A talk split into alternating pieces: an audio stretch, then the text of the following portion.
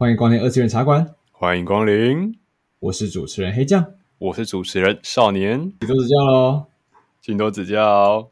那我们看完了《苍鹭与少年》，对宫崎骏的最新电影，那所以就简单来简评一下，简单的来讲一下吧。宫崎骏的最新电影啊，他上一部电影是在二零一三年《风起》。将近十年的这个区隔，他出了下一部电影《苍鹭与少年》，日本的片名是叫做《你想活出怎样的人生》。其实我觉得原本的翻译比较好。嗯，老实说啦，我自己在看下来的时候，我会觉得是呃，《苍鹭与少年》这个电影的名字好像跟它的内容不太相符，但这是我自己的感觉。我们后面会再提到。好，那再回到这一部。你想活出怎样的人生？其实这部电影啊、我们现在讲讲它的评价好了，不仅仅是我们自己个人的评价，在国际间的评价，在日本的评价，咱们台湾的评价都是非常的两极，五星跟一星的人，基本上在电影首映接下来之后，多半都是持平的情况。嗯，是，就可以知道说这部电影真的是很吃电波。对，其实我自己个人也是觉得看下来的第一个感觉就是，我到底看了什么？那即便如此哦，宫崎骏他自己本人在首映会结束的时候，其实也讲了一段，这部片也许令人看不懂吧，我自己也有还参不透的部分 啊。你自己一个制片人都看不懂了，那我们这些观众怎么可能看得懂呢？对，作者自己都作者自己都不太了解，但或许呢，他搞不好也是在埋一个你要你让你自己思考的一个伏笔在里面。那这就是一个完整的故事了，所以我觉得其实直接去看。应该说，去看才是去去了解一个故事的最好方法。嗯，当然啦，你听我们的这些点评，也可以大概了解到说，哎，原来还有这些面向，或者是说有发现你自己还没有料到的部分，或是如果你们有想到其他的一些段落、其他的评论等等的，也欢迎在底下留言告诉我们。嗯，那所以其实这部影片这样子听下来，其实也也不尽也不尽然是适合所有人去看啊。所以接下来呢，我们将会盘点适合看这部宫崎骏新电影的人，跟不适合看这部的人。没有错。那我们先来讲适合看的人。适合看的人，我觉得就对宫崎骏本身就很爱，或者是很喜欢奇幻世界，我觉得就很适合看这一部影片。嗯、对，像是我之前有看过相关的评论，是说风起的风格比起宫崎骏的其他作品来讲，它的奇幻要素少的比较多。所以，其实风起本这部电影的本身，它的评价其实也有点两极。有些人就是想要看宫崎骏的这种奇幻世界，但风起却是缺乏了这种要素。但是这部呢，对这部的话就比较不一样。这部呢，满满的宫崎骏风格全部塞给你，对，全都是奇幻要素。对，所以所以就像我们刚才说的，对，看得很爽。如果你是个宫崎骏粉丝，哎，你会看得很开心，是吗？是吗？我觉得看得蛮开心的啊，就是那些奇幻的部分，我真的是可以一直去回味，一直去思考它里面到底包含着什么样的意思，然后以及再加上呃吉普力的绘画，真的是就是一个艺术。嗯，OK，那接下来不适合看的人呢？不适合看的人话，那我觉得就跟刚刚讲到的那些例子是反过来，就是你可能不是宫崎骏的粉丝，然后或者是你对奇幻没有什么兴趣。那我个人会觉得。嗯看了这一部之后啊，我觉得可能还要再额外一个是，你不大喜欢去太过思考一部电影、一部作品在讲什么。你可能你如果不喜欢太需要思考的作品的话，那这部这一部作品说不定不大适合你。嗯，它不会是一部非常轻松愉快的一部电影，它不会是说你想要进去电影院，呃，让你大笑，让你想要快乐一点，不像是个喜剧。它其实是反而蛮沉闷的，然后而且还需要很多，嗯，一点虽然说事件是一个接着一个，然后还蛮紧张，刺有些紧张，然后也有些紧凑，但其实每一个里面的剧情都每一个角色的一举一动，或者是讲的说任何话，甚至是景色，都有它更深入的意义在，要反复去挖掘、去思考，才可能更能感受到这个电影所想要传达的东西。当然还有浅层可以传达的东西，也是可能直接就可以思考。但这部作品就是你需要去思考。没错，另外一点哦，就是不适合看的人，我觉得啦，我自己少年我自己的感想是，如果你是一个很害怕、很害怕，我们说很害怕、很害怕恐惧、恐怖片的要素的人，那你可能也要三思了。但是我不是 不是说这部片都是恐怖片哦，或是它里面东西太恐怖，这真的是很吃呃你个人的电波。像少年我自己就是，好了，我自己老实讲，我被吓到蛮多次的。所以就是你要去看了之后才知道，或者呢，你可以来接下来听我们接下来的爆雷点评部分。那那那就来警告一下，哎，这边 先警告一下，接下来是有雷点评哦，没看过的，呃，接下来的内容全都是在有看过的人才会懂的情况下，那没看过的人就请回避。对，Oh shit，here we go again。好，那从最简单的、最直白的故事剧情开始。男主角吧，男主角他是一个在他的母亲在意外中死去了，嗯，而他他就跟他爸，然后搬到了比较偏僻的地方，他就在那边遇到了他的后母，他的继母，嗯，那以及他的继母即将生下来他的弟弟或妹妹，就是在一个新环境，然后面临母亲刚死去的情况下，如男主角真人如何去呃成长？我觉得故事剧情简单来讲的话。可以说是在影射宫崎骏的一生。就如果你去了解宫崎骏这个人的话，他幼年的时候，他是一九四一年出生的。那一九四一年那个年代是日本战乱非常动荡不安的一个年代。一九四一，我当时大概是二次世界大战。对，第二次世界大战的时候，那其实像电影里面当初男主真人的爸爸圣一，他其实就在开设一间呃战斗机的制作公司。哦，军火也算是军火商啊。可以这样子说，但其其实，在宫崎骏的他的生平当中呢，他爸以前也是在做这个的航空业的，而且当时也是卖给日本的军方，所以当时对于动荡不安的那个年代来讲，宫崎骏的生活其实是相对优渥的。嗯，因为毕竟是发战争财嘛。嗯，也可以对应到啊，在作品当中，真人搭着他爸开的车，然后来 来上小学的那个情况。嗯，他就跟当地的那些比较嗯穷困嘛，或者是比较。没那么有钱的小孩，就形成了很大的对比。嗯，那其实宫崎骏在幼年的时候，也是从东京举家搬迁到呃比较偏乡一点的地方，所以所以其实就对应到宫崎骏，嗯，对应到故事当中，他们从东京有一场大火，他妈妈离世，他母亲过世，呃，搬迁到他们的偏乡那个郊区，做一个比较搬到那个大宅啊，就其实很对应到宫崎骏他小时候的人人生这样。其实之后之后的采访好像有说，宫崎骏的母亲之前生过一场大病，所以长期卧病在床。那其实宫崎骏的家里是非常严厉的，对他非常严厉的。那也是因为他母亲卧病在床有有一段时间了，所以而那段时间正好是宫崎骏童年的时候，所以其实他有一段时间是呃没有得到他们家里足够的关爱，这对他的后世有蛮多作品是有影响到的。对，你会注意到他他有很多作品都会。在在母爱的部分刻画了很多，嗯，亲情上面没有错。那接下来我们来讲到动画作画的方面，我们知道嘛？我们来看宫崎骏，就是看宫崎骏的美术风格，吉普力，对，吉普力的吉普力工作室的风格。老实说，我觉得啦，我以前小时候看的时候，也也许也也许是我小时候看的电影不够多。所以我都没有发现到宫崎宫崎骏他独有的这个风格，但是直到我现在回来看。这部宫那个宫崎骏的新电影《苍鹭与少年》的时候，才发现他其实在美术方面有下了很多的功夫，包括他的美术风格都是很该怎么说呢？很像水彩的那种风格。对，他的用色非常的大，呃，比起说大胆，不如说是很饱满，真的跟我们平常在看 ufotable、MAPPA 等这些出剧场版电影，他们的背景不太一样，真的不太一样。甚至是新海诚那也是不同的画法，对。而这也这个画法，老实说也造就了宫崎骏的这个经典水彩的部分，它的特别。嗯，而且我不知道大家有没有发现哦，其实在这个动画上面呢，你可以很清楚的看到说，呃，背景是变背景，动画是动画。我举一个场景，呃，真人在来到下界，然后在拧开那个水龙头的时候，你仔细看那个水龙头，它水龙头是分成两段去画的，一段是属于呃背景的水龙头的水管。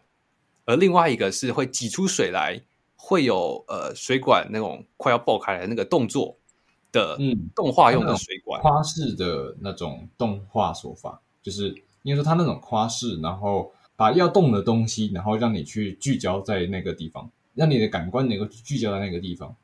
没错，就是这个作画的细节，你可以仔细去留意一下，就说哎，那个水龙那个水龙头会动，所以你看它的那个画面上面的细节就会跟呃背景的水龙头细节会不太一样。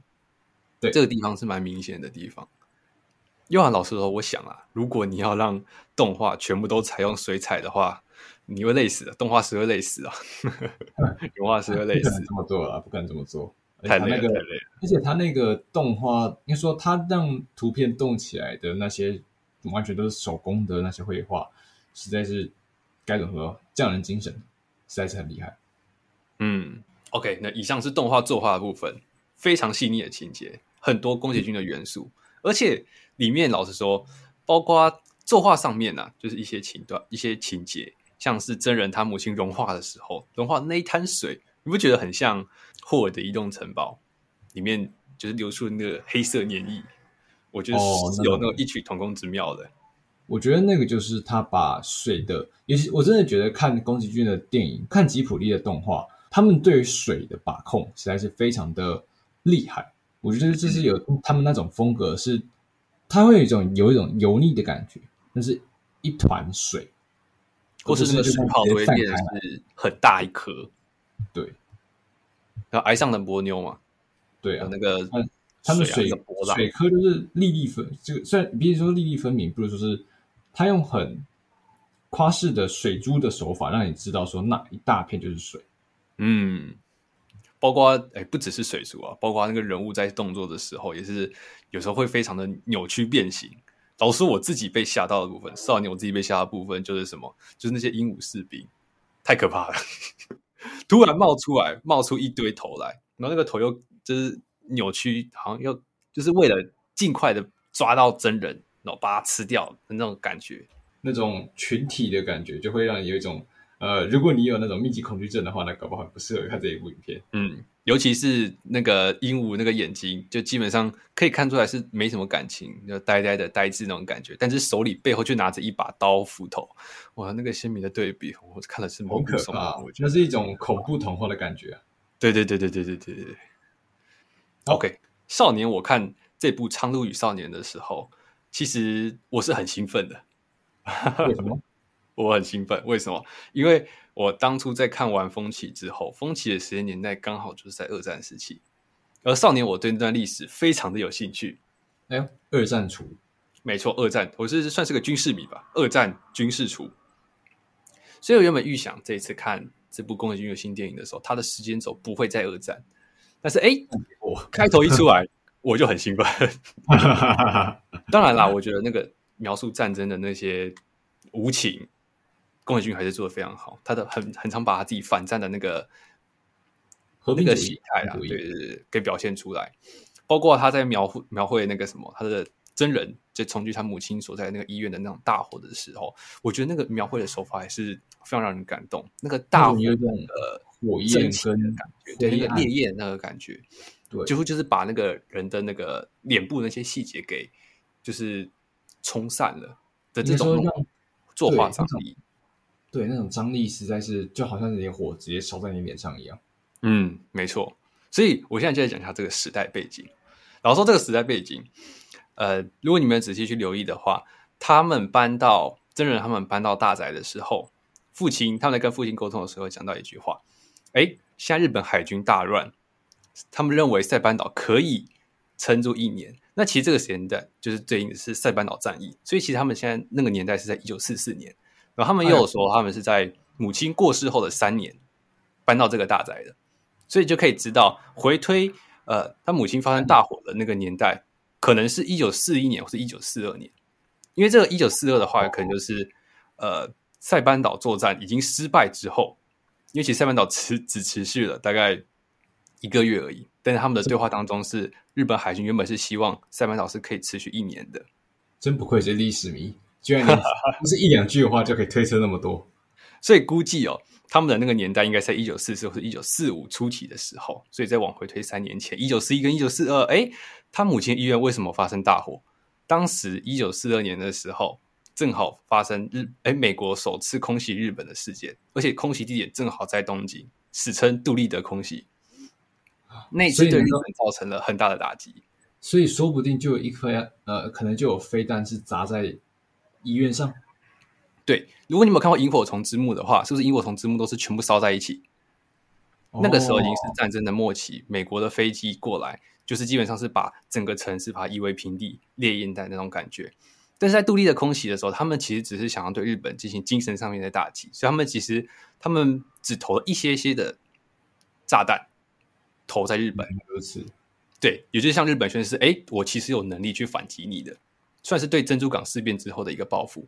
所以对于那个片段来讲，说，哎，为什么其他房子没事？为什么好像只有医院有事而已？他们只炸一些固定目标，他们不是全部式的地毯式轰炸。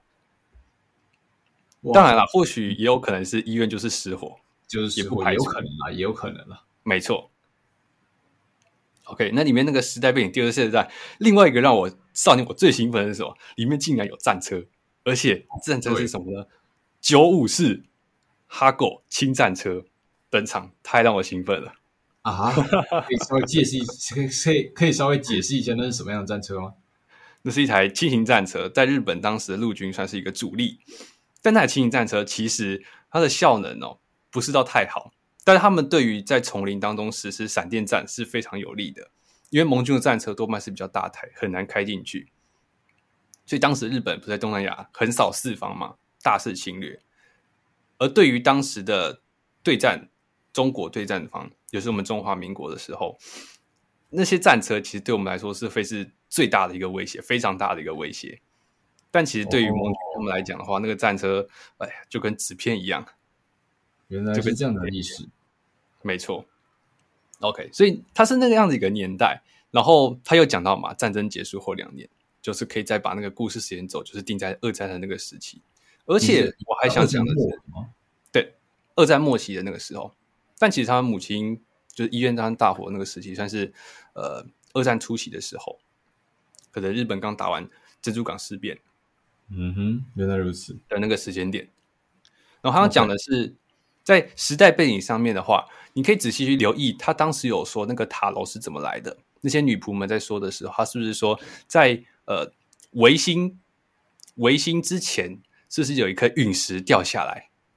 嗯，他确实是说陨石。那个那个难道就是我在思考，那是真的陨石吗？还是有可能？哎，有可能。但我自己的认为是一，它是一个寓意存在。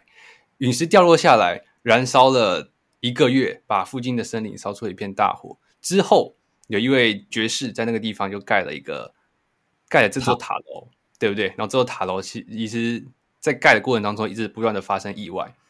对，然后这个盖的这个塔楼的这个，就是为什么建造者，其实就是这个塔主，就是这个塔主。然后在这部电影当中，其实有一幕带到是塔主的照片。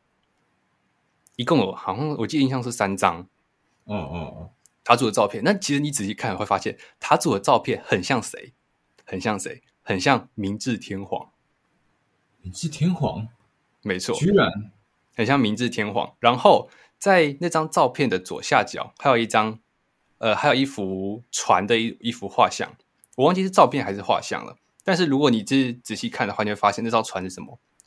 是美国当初来开港的黑船。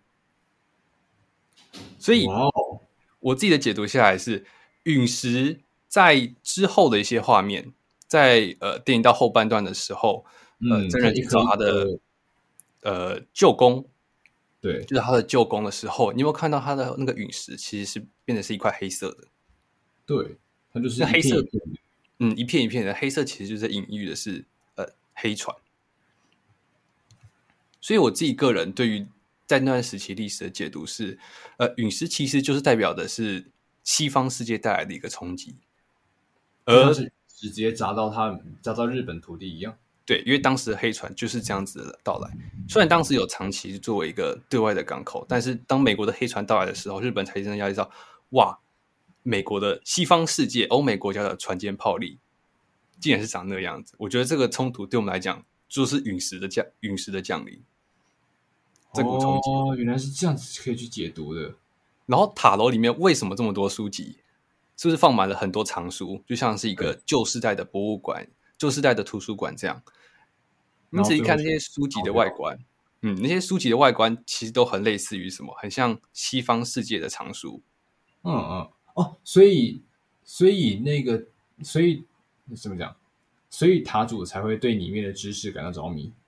没错，所以一方面黑船的到来，把西方的知识、把西方的冲击带到了日本，对日本造成很大的冲击。而当时的明治天皇立志发动了明治维新，把权力收回到他们自身。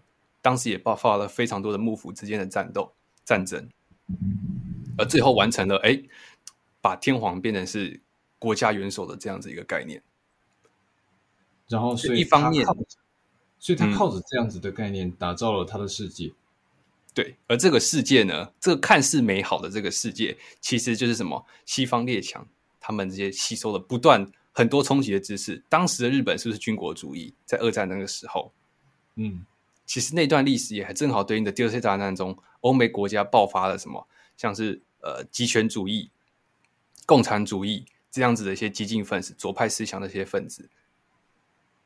然后，那些分子、那些那些思考、那些你说那些、嗯、对那些思考里面，可能还会带一，应该说一定有可能会带着人类的恶意，对，带着人类的恶意。所以为什么说塔主在吸收这些知识之后，人就消失了？而且人变得不正常，突然突如其来的消失，然后跑去开创他自己的这个世界。哦，原来是这样子的历史意历史寓意在这里面。嗯，当然啦，这个地方绝对是呃宫崎骏没有明讲的，这个是少年我自己的解读。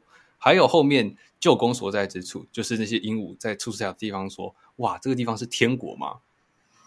对不对？这个地方是天国。那其实这个场景，你仔细去留意一下，它。呃，风格很像宫崎骏一贯的，在大概一九二零年代的时候，英国的那种风格。那其实那个时代也像是英国在开办万国博览会的时候的盛况。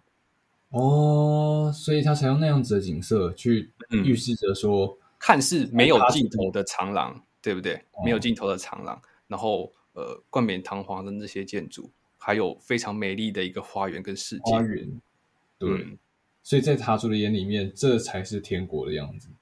对，这就是天堂的样子，很像是一个什么什么呃，园区内是天堂，其实对应的是列列强过着非常奢侈的生活，而外头却是被诅咒的世界，像是地狱一样。其实就是像战乱的，对，战乱这样子。哇，真的是很深啊。嗯，然后再仔细留意一下鹦鹉大人身上的服饰。鹦鹉大人身上的服饰其实比很类似于德意志帝国，当时德意志帝国的德皇的服饰。哦，所以如果说鹦鹉是代表着德意志的话，那他要，所以他才会为了让自己的世界变得更好而去去交涉。应该说，鹦鹉不一定是代表是德意志。而是鹦鹉大人的这个身上的衣服形象是取取自德意志帝国德皇的。那其实日本当初在维新的时候，他们在创立他们自己的宪法，其实是参考德国的宪法，当时德意志帝国的宪法居多。哦，所以在考究上面的话，我觉得会比较偏向于在这种。而我觉得那些鹦鹉则象征着，哎，受到这些西方列强啊等等的集权激进主义的这些分子，变成是好像开始在推崇这个西方的世界。非常的推崇，然后有着该怎么说，吃人嘛？嗯，把人们的就是很低劣的这种欲望给表现出来。而最后的鹦鹉大人不是也想要把呃积木给盖好，但是却导致了这个世界的崩塌。其实也很像是日本在最后打算力挽狂澜的这种感觉。日本在二战最后跟美国决一高下，跟塔主跟塔主交换这个世界的掌握权。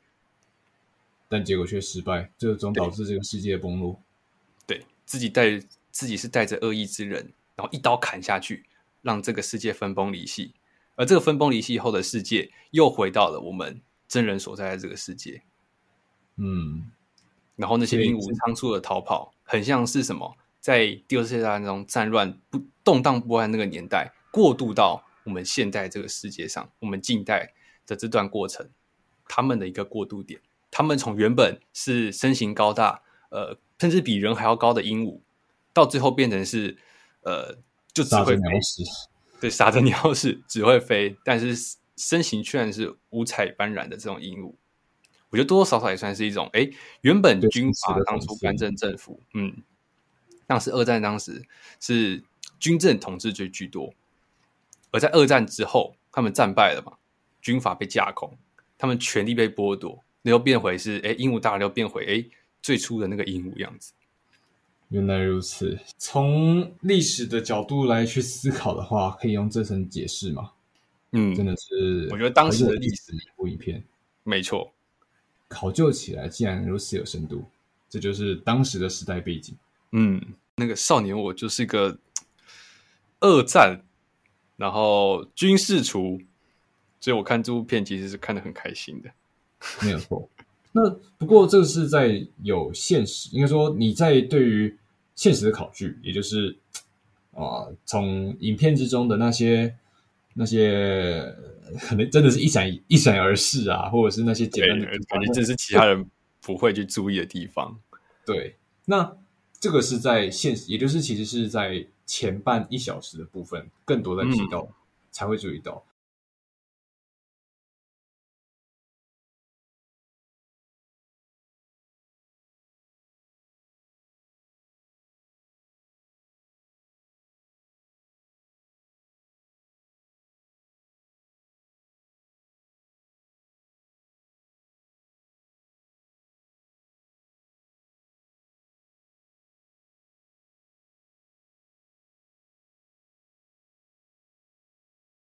那接下来要讲的是，我们在看完这部影片之后，我们后来去思考过，或者是在网络上稍微的看到，可能比较符合我们自己感想的那些，在剧情上、在画面上，尤其是那些在后半部分的魔法世界那边，那些角色讲起来很有道理，但我们真的是听不大懂的那些东西。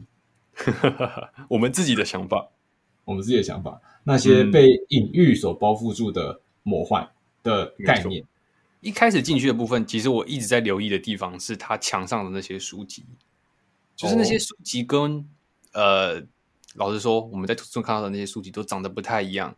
我自己个人比较偏好是觉得那些书籍很像是呃欧美国家、西方他们的书籍的样貌，甚至我觉得会是像是文艺复兴时期的书籍哦，oh, 那种装订的风格是那种时代的，对对对对对，嗯。嗯，我是觉得，嗯，有一种，有一种，我我不确定是我看错还是怎样，但那个回廊，就是那个亮起来那个回廊，跟他最后要跑出来的回廊是很像的，是一模一样的，就是有很多个门可以打开的地方。嗯，时空回廊，对，时空回廊，跟他一开始进去的回廊是一样的吗？嗯，什么意思？你说进去？嗯，进去的那场，他进去不是有一一个？就是被关起来的门吗？那两个地方是一样的还是不一样？好像不一样。进去了，它不是一个拱门吗？哦，对，那是拱门。OK，因为他进去的时候也是一一堆灯这样子环绕着，这样子亮起来嘛。嗯，这样嘚嘚嘚嘚嘚嘚，有点像是一个隧道进去，然后一排那个灯光直接这样亮起来。嗯，不过那个那样子一排的东西让我把我让我把跟那个门搞混了，确实。嗯。嗯哼，哦，其实那个门号也是很有趣，这边可以就是提到一下，在时空回廊当中，真人，哎，对，真人，我刚刚讲是不 是真人？是真人是真人，啊，怕念到反派，以前是真人是真人，对，那个真人他不会无为转变哦。对，我们在看这个影片的时候，就我我我就是不禁想起，嗯，最近很红的，呃，咒术回战，咒术回。咒术粉狂喜有没有？这边也告诉大家，咒如果你是咒术粉，你去看这部电影还蛮开心的啊。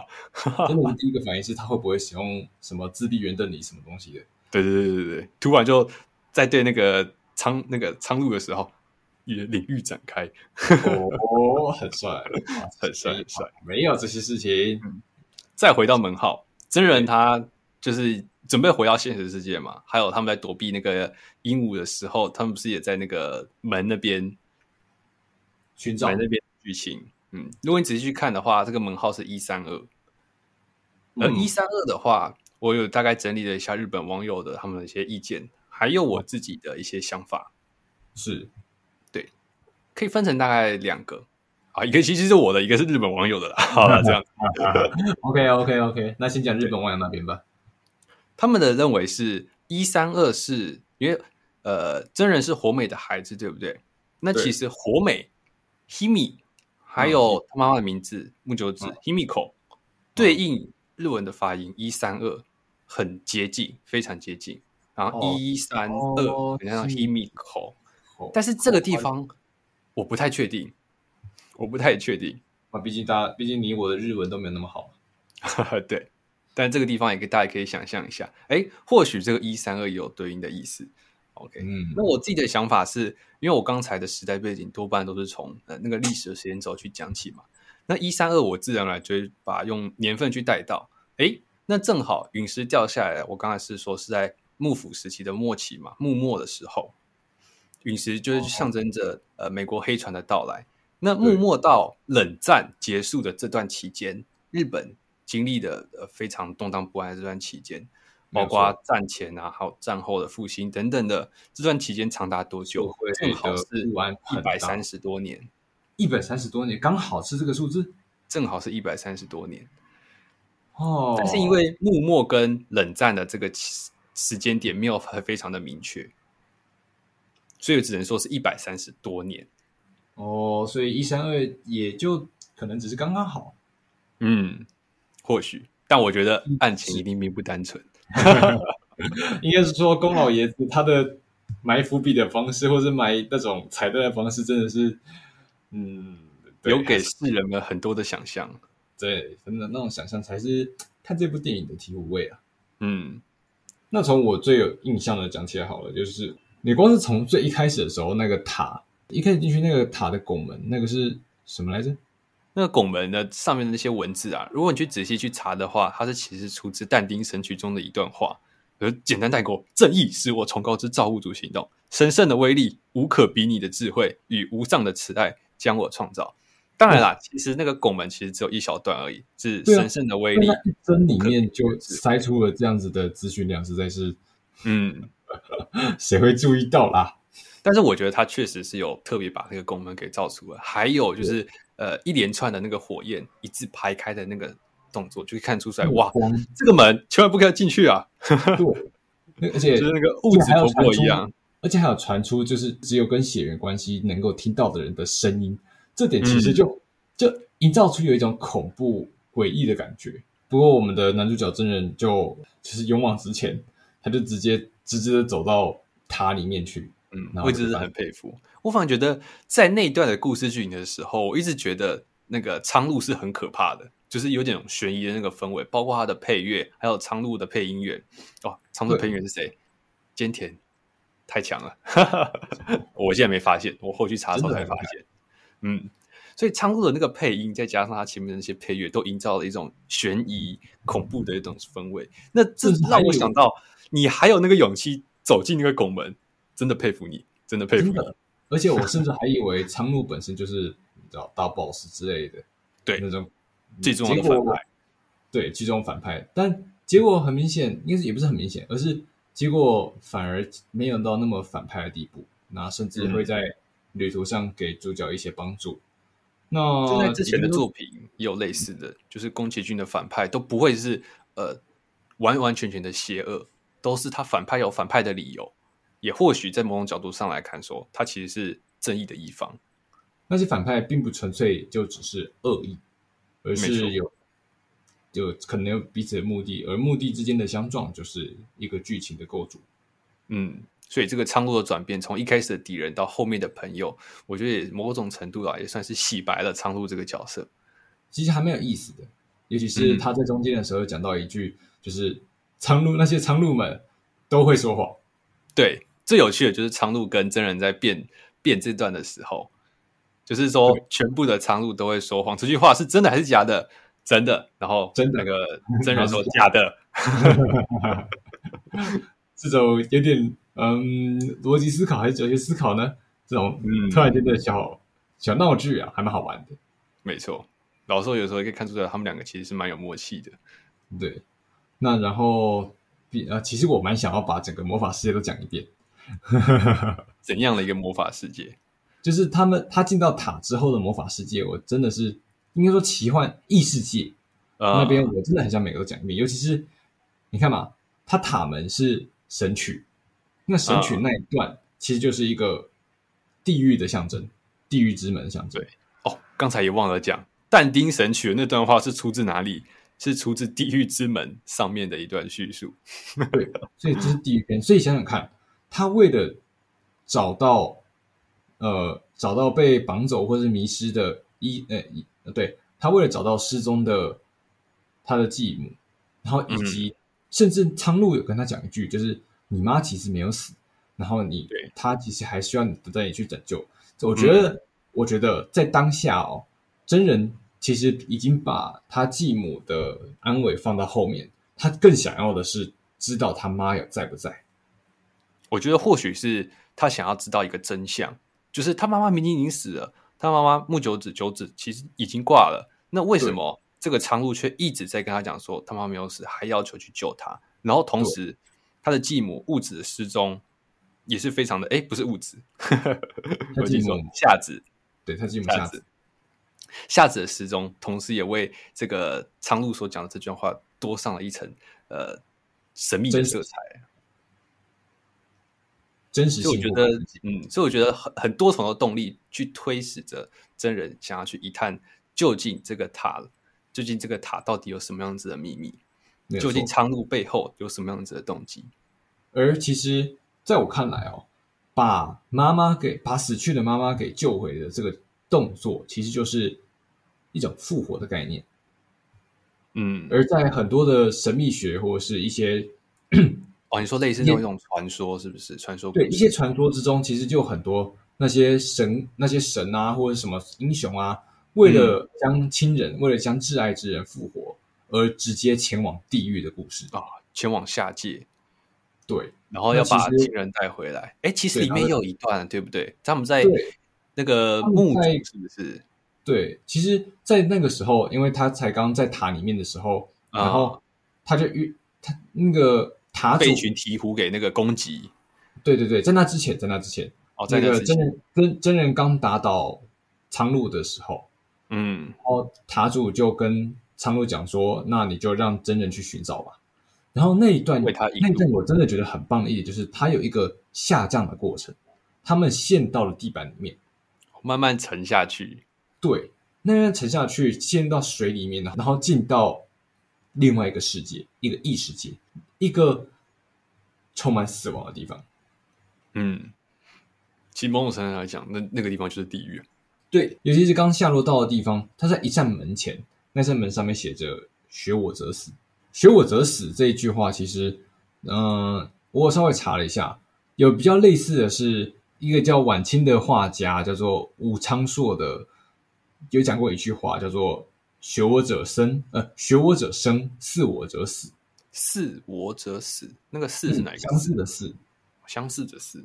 这句话其实是在讲说，你如果只是将一个东西、一个艺术，然后去稍微的模仿的话，你反而会让自己迈向死亡。而如果你把它的技术给学起来，然后去变成自己的，你反而可以活下来。可是我觉得这句话不是在讲这个事情。嗯。想想看，它那是一个墓碑，那是一个墓主，那里面关着是什么？确实，这也是一直有困扰的问题。我实在想不到它里面会是关什么。我觉得那是一个战争的概念，战争的一个概念。想想看，它的时代背景，嗯，你说里面都是战争，因为战争而死去的人们，或者说是本身就是战争，所以如果你学习了战争，你会迈向死亡。哦，而这个时候，我可以，我觉得可以讲到刚好那一幕。你看，那个时候比较年轻的物质出现了，嗯，对，然后他就说，这里全都是幻影，嗯，全都是已经死亡的人。再加上你会注意到那些船是往，呃，说是往左啦，但就是往。感觉像是有点往墓穴的地方，往那个墓碑的地的方向去前进，而真人则是往反方向前进。也就是说，他们是生者，他们往另外一个方向前进。然后对应哇啦哇啦，其实的意境是，呃，他其实转世投胎的人，对，即将转世投胎的这些精灵们。所以相反的，嗯、像你刚才讲的，他们往另外一个方向开，或许也是为了他们想要转身到我们现实的生活世界来。想要应该是说。应该是说啦，那些哇啦哇啦，他们往上飞，而想想看，上面是真人来到的是的方向，他是从上面来的，所以瓦拉瓦拉可以想象成是那些战争中的冤魂，或者是无辜的灵魂，然后他们准备要投胎而往上。可是你想想看那些鹈鹕，鹈鹕又是什么概念？鹈鹕他们会吞掉哇啦哇啦，他们本来就没有，他们不可能往上飞。嗯，而这里是地狱，不能往上飞的是什么？是那些犯下罪孽的灵魂。有这个很有趣的是，后面有一只受伤的鹈鹕，然后就是飞到真人他们那个所在地嘛，然后他也向真人诉说了，哎，他们鹈鹕的来历是什么？其实是塔主把他们带过来的。我觉得这个我之后有想要讲的东西也有类似，但我这边想要先卖给我卖个关子。我自己也会觉得说，是因为你看嘛，但是鹈鹕还说他们只能吃鱼，然后这边鱼很少，嗯、那也就是说，他们有一族很多人都会这样子去死亡，他们是来受苦的。想想看，地狱之中有个叫饥饿地狱的东西，嗯，所以他们哦，也有人说，就是那个在下界的这个地方，他。后面的话又提到是说那个十三块积木啊，对不对？那我看过有人的解释是十三块其实对应的是呃佛教地狱中的十三道，然后又分成好几道好几道，然后鵜鹕就是分成其中一个。我跟他说极极恶道嘛，有点忘记了。嗯嗯，所以其实那而且在后在后面的时候就会那个大舅公就会跟他说，你要画你要每三天然后放一块积木，将这个世界。重新的构筑起来，嗯，那这个世界既然是大舅公所构筑的，那怎么会诞生的如此的充满着，应该说如此像地狱呢？我觉得跟舅公自己所处的，就是那些鹦鹉们啊，上去的时候，把火美抬进去的时候，是不是说哇，大王，这是不是天国？我觉得形成了一个鲜明的对比。对，他自己创造了这个世界，但是这个世界却不是，就是只有他待的那个地方会是一个。花园会是天国，但底下的人们却是，呃，就像那个鹈鹕，就像那些哇啦哇啦，他们所面临的一切，甚至是那些鹦鹉也是一样。鹦鹉就跟你刚刚看，你刚刚说到的那些鹦鹉看起来就是呆滞，然后整天就是呃杀戮，然后吃，然后甚至是浪费之类的，也影射着人类的欲望啦。我觉得人人类的恶意，人类的黑暗。嗯，也就是说。在这个世界是由旧宫所创造出来的地狱的情况下，那这些的造物们，也就是那些人类的灵魂，嗯、也就是人类的恶意的一些嗯象征吧。嗯，然后最后啊，在下界崩塌的时候，他们要回到原本的世界嘛。呃，嗯、火美跟物质就是年轻的时候的物质，要回到他们那个年代的时间轴，然后真人跟那个苍鹭则是要回到他们现实生活中的时间轴。嗯，那呃，火美跟物年轻时候的物质，他们走的那扇门的门的门号是五五九，五五九，嗯，五五九，这也是日本网友的评论。他们他们得出的解释是，五五九对应的是日语的发音“出生之地，故土”的意思。出生啊，五五啊，五五九，对，出生之地故土，似乎也对应着哎，火美是他妈。不就是他的妈妈，呃，所以可以说出生之地啊。哦，原来如此，是这样子。对耶，出生之地，毕竟到后面哦，对呀，其实到后面的时候，火美才认出真人。哦，对，这个我们之前在讨论的时候，就是我们在对我们在录 podcast 之前，我们有在讨论这件事情。嗯，就是不知道大家有没有对于说。呃，火美的态度转变，对火美的态度转变，还有火美跟真人抱在一起的那段桥段。嗯，他那边有一个台词是什么？终于见到你了。对对对对，这句，这就是有点纳闷，因为对啊，他明明才刚被绑架，然后才刚看到而已，嗯、然后却说终于见到你了，就好像其实他们也没有分别多久啊。对，但是却是脱口而出这句话，所以在此之前呢？呃，火美有跟他的舅舅，对舅舅，也就是他住，嗯、有对，呃，聊了一下，聊了交易，对，聊了，无论是聊什么东西或者交易什么东西，然后终于最后的时候，也是最后，那在那之后，真人好不容易到达火美的位置，然后找到了他，才说出终于找到你，嗯、所以是不是那段时间火美就得知了真人其实是自己的小孩这件事实。嗯，那毕竟在这个世，在那个魔法世界里面，是时间是没有概念的。对，在那个地方，时间没有概念，到处穿梭来穿梭去，反倒有一种就是平行时空，然后有一堆虫洞在关联的那种感觉，或者说是在那个位置，时间是混沌，是因也是果。哦，也是，嗯，有趣，好厉害，魔幻，也或许是在。那段跟塔主他的舅舅聊天的时候，呃，搞不好啦，火美也说服了塔主，不要让真人继承这个继承这个世界。嗯，也有强迫他。嗯，毕竟要为了他这自己的儿子去，应该是为了自己儿子的未来去努力，其实也是火美做的选择吧。嗯，另外一个蛮有趣的是，他们真人在去找到那个他住的时候。中间经过的，像你刚刚讲的那个石头所在，嗯、就是很多电三角形的那个路被对梯形一个梯形的那个仓库被电的那个地方，穿过那个隧道之后，是来到了一个很多拱门，就是基本呃，好像你说算是无限，然后完全没有任何东西的，嗯，什么都没有的那个拱门。对，我觉得这个拱门的意思，我自己啊看起来很像是。在圣经的故事当中，最后的晚餐的那个场景，撇除掉餐桌，撇除掉那些人物，对，嗯，光是外围的这个墙壁，还有那些拱门，我觉得还蛮蛮像那个最后的晚餐的意思的。但是我说那段看不太懂。我反而想到的是《哈利波特》里面那个死神生物最后一集《王十字车站》，那个哈利在、嗯、哈利在算是死亡之际遇到了邓布利多。死掉邓布利多，然后在灵魂的交界处去，在也是一片白，什么都没有的情况下去谈话，那个或许是一个有那种间隙或者是一种转换的概念。他们从原本就是地狱的地方，嗯、通过那扇呃石呃石头的所在，天堂跟地狱之间的那个过渡的交接的转换。哦，是那个分界。其实其实你看嘛，他们从没有的他们。在那个拱门里面，他们从没有的地方出来，然后再从没有的地方出去。嗯、确实，哎，所以本身那个拱门或许就不存在。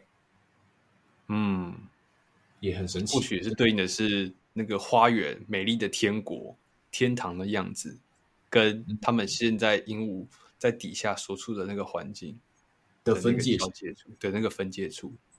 哦吼，相当有意思，真的很有意思。嗯，像是石头。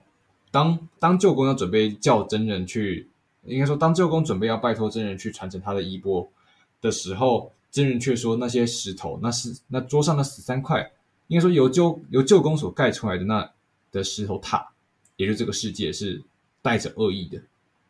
嗯，前面有提到说这块地方被诅咒了，这就是因为有带着人类的恶意。嗯。而舅公在一段时间之后拿到了没有恶意的石头，真人他告诉舅公说，这些石头虽然没有恶意，但是因为真人自己是带着恶意的，他说他的头上伤疤是恶意的象征，他是有恶意的，所以他不他没有资格去碰。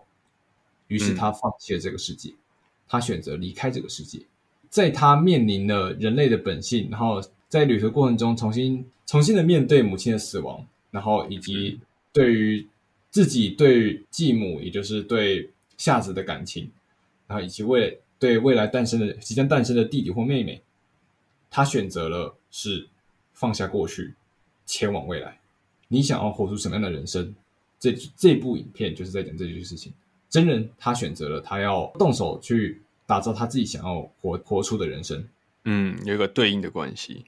没有错，嗯，好了，那么以上就是本次二次元茶馆的内容，谢谢各位的收听，那我们下周三同一时间再会哦，拜拜，拜拜。